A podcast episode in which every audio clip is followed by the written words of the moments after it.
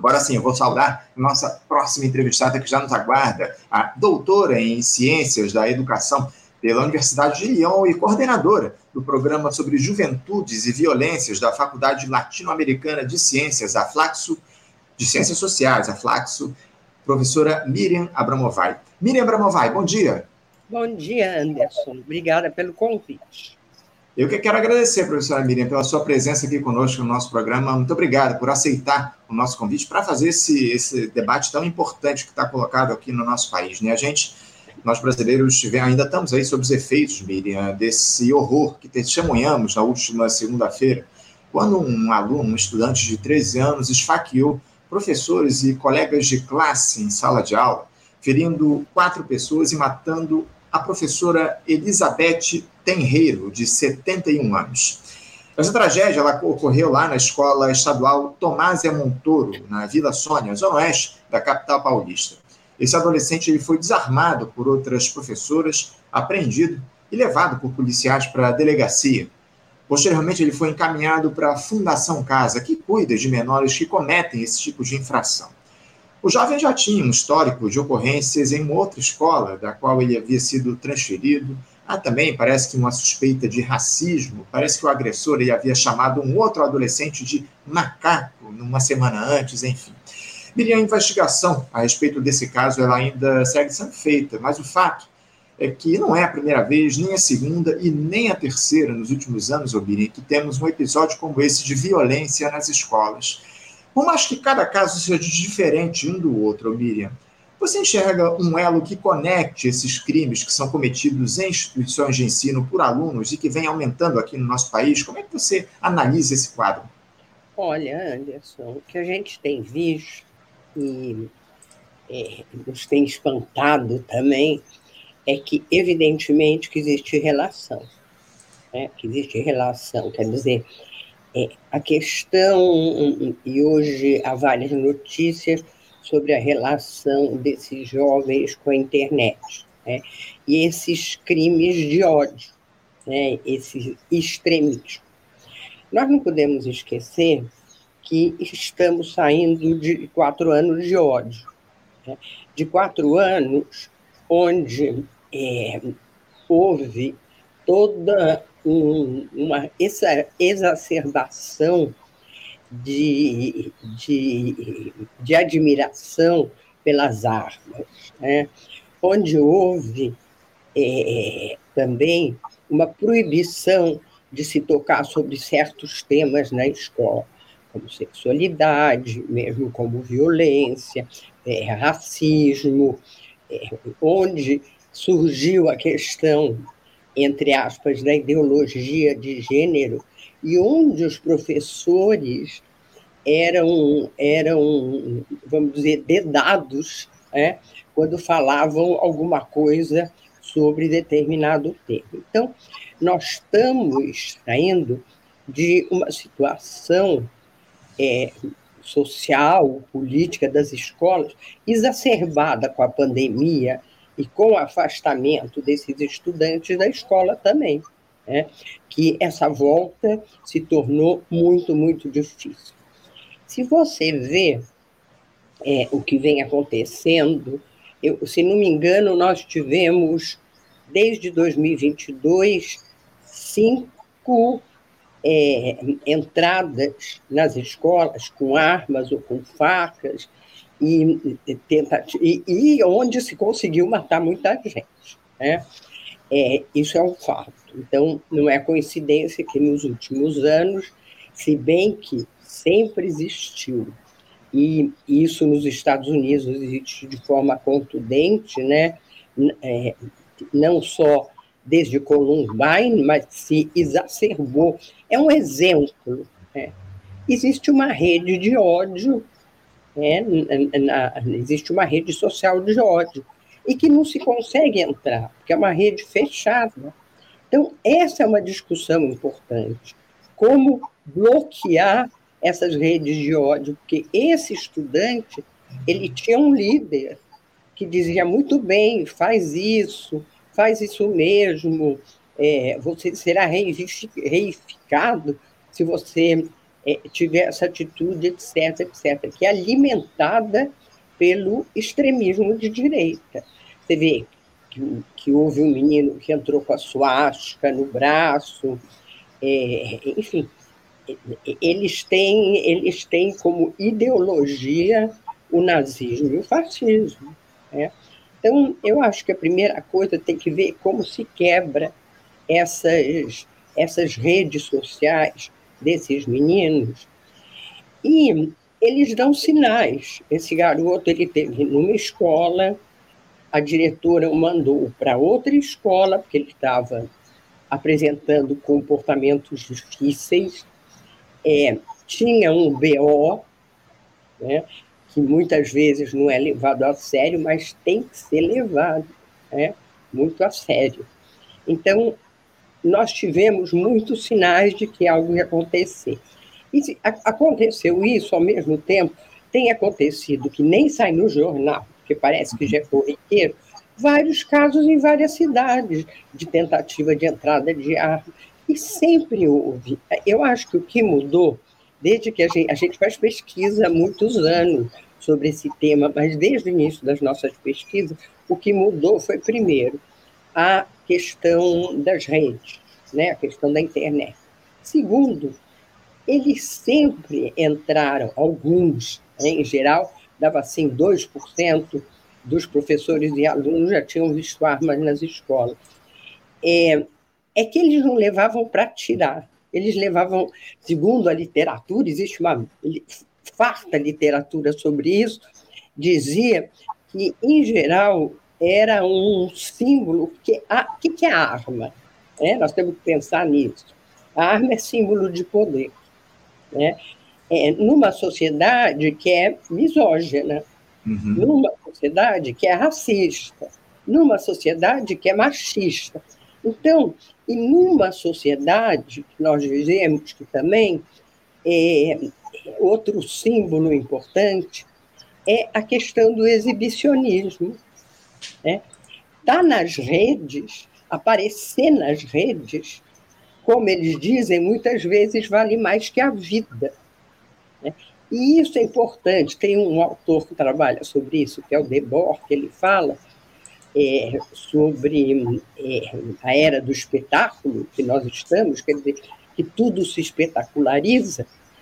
Isso também é importante. Agora, uma, o fundamental com tudo isso que a gente tira, Anderson, não sei se eu estou falando demais. Não, à vontade.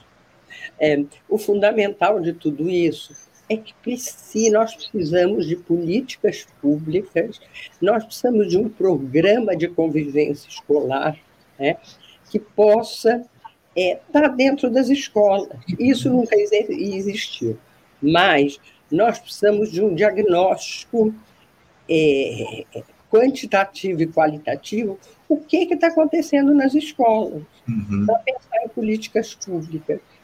Nunca isso aconteceu, quer dizer, para você ter ideia, houve agora, acho que 2020, uma pesquisa, eu acho que foi com os professores do Nova Escola, né? é, uma pesquisa por todo o Brasil, etc., etc., mas essas coisas que deveriam ser feitas, deveriam vir por parte do governo, dos governos é, é, do governo estadu, dos governos estaduais, municipais, né, e, e, e, e, em termos nacionais também, não são pensadas, porque o que é pensado é a questão da avaliação, a questão da aprendizagem, sem pensar que todos esses temas e outros também prejudicam enormemente a aprendizagem. Né? Isso vários, tem vários escritos sobre isso, prejudica o, o abandono da escola, prejudica a aprendizagem, prejudicam o clima escolar, que é o que é de mais importante dentro das escolas. Porque para se chegar a esse extremo, alguma coisa está acontecendo. Eu não estou falando dessa escola, não, estou falando das escolas. Ah. É, não, daqui a pouquinho, professor, a gente vai, inclusive, tratar um pouco a respeito das medidas que precisam ser tomadas aí pelo Estado brasileiro, pela sociedade, para a gente dar um basta aí nessa trajetória de violência que tem se ampliado nas escolas do nosso país. Agora, em relação a esse caso especificamente lá da, da escola em São Paulo, Miriam, os professores, os policiais, aliás, eles informaram que esse aluno ele planejava o ataque há dois anos após ter sofrido bullying enquanto estudava na instituição de, de ensino, algo que foi relatado pelo próprio estudante em depoimento. Um garoto relatou que o agressor ele sempre ia para essa escola de máscara, boné e usando trajes pretos, porque os colegas ficavam caçoando dele, chamando por apelidos, enfim. Esse tema do bullying, o, o Miriam, é muito sensível. Infelizmente, ele acaba provocando reações muitas vezes intempestivas, como essa que nós vimos na segunda-feira. Você acredita que esse bullying possa ter sido motivo de fato das agressões? O debate a respeito desse tema, dos preconceitos, tem sido feito em sala de aula, Miriam? Os professores eles estão ou são preparados para tratar dessa questão do bullying com os alunos? Olha, Anderson, primeiro de tudo, eu não utilizo a palavra bullying, né? eu utilizo a palavra violência. Uhum. Porque você chamar, você xingar alguém, você zoar alguém, é, e fazer isso de forma contínua, não é bullying, é violência. Né? Evidentemente que isso foi feito com esse garoto, né? que parece que ele era pequenininho, franzino, magrinho, né? É, e aí você vê a importância da arma para ele, que foi a única forma de ele mostrar que ele não era isso não, que ele era muito mais que isso. Então, Quer dizer, é, isso, Anderson, acontece com ele, acontece com milhares de outros. E milhares de outros levam uma faca e matam a professora. Né? Claro que esse menino tinha outros problemas, para a gente também não deixar tudo em cima da escola. Né? Mas, apesar da gente não querer deixar tudo em cima da escola, evidentemente que a escola deveria ser um lugar de proteção, né? e, e teria que proteger os seus alunos. Com isso, absolutamente, eu não quero dizer que tenha que ter polícia dentro da escola, ao contrário. Né? As, as pesquisas que são realizadas onde se coloca polícia dentro da escola, em, em alguns países, como nos Estados Unidos, no caso de Nova York, existiu esse programa, a violência aumenta. Né? Porque é, ser jovem, quais são as características né, de ser jovem? Ser jovem é gregário, é estar com muita gente, é poder se exibir. E, evidentemente, se tem uma polícia dentro da escola, eles vão querer passar por cima e fazer piores coisas que eles fariam se não tivesse a polícia. Uhum. Mas é, é eu acho que a questão das violências nessa escola elas podem ser vistas, e evidentemente que esse menino estava sofrendo agressões de vários lados, né? inclusive parece que do pai também. É, a questão é que a escola tem que ficar de olho, a escola tem que ser ouvinte, né? É, ela tem obrigação de fazer isso, e não adianta, porque, em geral, a escola diz: bom, mas nós não podemos fazer tudo.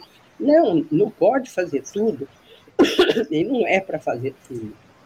Mas precisa, isso faz parte de políticas públicas de convivência escolar, precisa haver, existir uma rede de proteção. Quer dizer, esse menino está tendo um problema, ele é mandado para assistência social, ele é mandado uma psicóloga, ele é mandado, etc, etc, etc. Está entendendo? Então, é essa rede de proteção, assistência social, segurança, saúde, educação, elas precisam trabalhar em conjunto, o que não acontece. Né? E o que num programa de convivência escolar, aliás, que a Flaxo realiza desde 2015 várias experiências que foram interrompidas, mas, enfim, retomadas, Agora nós estamos entrando no, no município de Resende com um grande programa de, sobre violência e convivência escolar. Resende é um município aqui do Rio. Né? É, isso precisa ser realizado, Anderson, né? Porque Você vê, tem o bullying e tem o cyberbullying, né, que se chama, quer dizer, toda violência que é realizada através da internet, que é gravíssima também, que já levou a suicídio, é, a mortes, etc, etc. Não sei se eu respondi, Anderson. Não, claro, sem dúvida, respondeu sim, sem sombra de dúvidas. Agora, eu queria aprofundar essa discussão, o, o Miriam, a respeito de como enfrentar esses episódios de violência nas escolas, porque o governador de São Paulo, Tarcísio de Freitas, ele falou em colocar policiais aposentados tomando conta dessas instituições de ensino. Isso resolve o problema, o, o Miriam? Por onde passa efetivamente essa solução? É o Estado ou a própria sociedade civil organizada que devem agir? E como é que você vê essa proposta aí do Tarcísio, do governador de São Paulo, de colocar policiais nas escolas? É lamentável, né? É lamentável e ignora, que é gravíssimo, as experiências internacionais, principalmente americanas, que fizeram isso e que foi um horror, que a violência estatisticamente só aumentou. A polícia, primeiro, não está preparada para entrar dentro das escolas. Né? Segundo, o papel delas é portas para fora, porque a, a, polícia tem que estar na rua protegendo essas crianças e adolescentes e jovens do que acontece fora da escola. Nós sabemos o número de mortes né, de jovens que nós temos no Brasil, principalmente de jovens negros. Então, a polícia teria que ser mais efetiva né, nessas comunidades, mas nunca dentro da escola, sempre fora da escola. A polícia não está preparada. Né? Nem os professores, que você me perguntou anteriormente. Quer dizer, nesse nosso programa de de convivência escolar tem uma parte longa de formação dos professores uhum. sobre todos esses temas que nós estamos discutindo. Não é sobre o que se vai fazer quando entra numa arma na escola. Não é isso. Mas nós falarmos do que é violência, como se dá violência, o que, que acontece com os jovens, o que é ser jovem no Brasil hoje, o que é racismo, o que é homofobia, né? Todos esses temas têm que ser discutidos. E não para a polícia estar dentro da escola, mas mesmo fora da escola, deveriam também estar sendo discutidos pela polícia. E nós sabemos o que aconteceu nos quatro últimos anos, principalmente. Quer dizer, é, falar de, de racismo, de homofobia, de pobreza, de desigualdade, né? É, é, era algo completamente subversivo, entre aspas, dentro da escola. E que podia levar um professor a ser mandado embora, inclusive. Então, esse ambiente de terror existia dentro das escolas. Então, é isso que nós temos que pensar. Eu acho que nós temos que pensar uma política pública de convivência e violência escolar. Inclusive, existem programas que é, nós tentamos fazer isso e, no, no, no, nosso primeiro trabalho com o MEC, e foi muito difícil, porque custava muito caro, etc, etc. Mas que poderia ter é, um questionário dentro da escola aberto para professores, para diretor, etc, etc, onde eles iam colocando as violências. Eu não sei se você já viu que existe na escola, é um livro que é preto. Hum. O apelido é livro preto, o nome não é assim. É livro de. Eu não me lembro o nome, mas é o livro preto, onde se anota né, todos os tipos de violência, todos os tipos de problema que acontecem na escola. Uhum.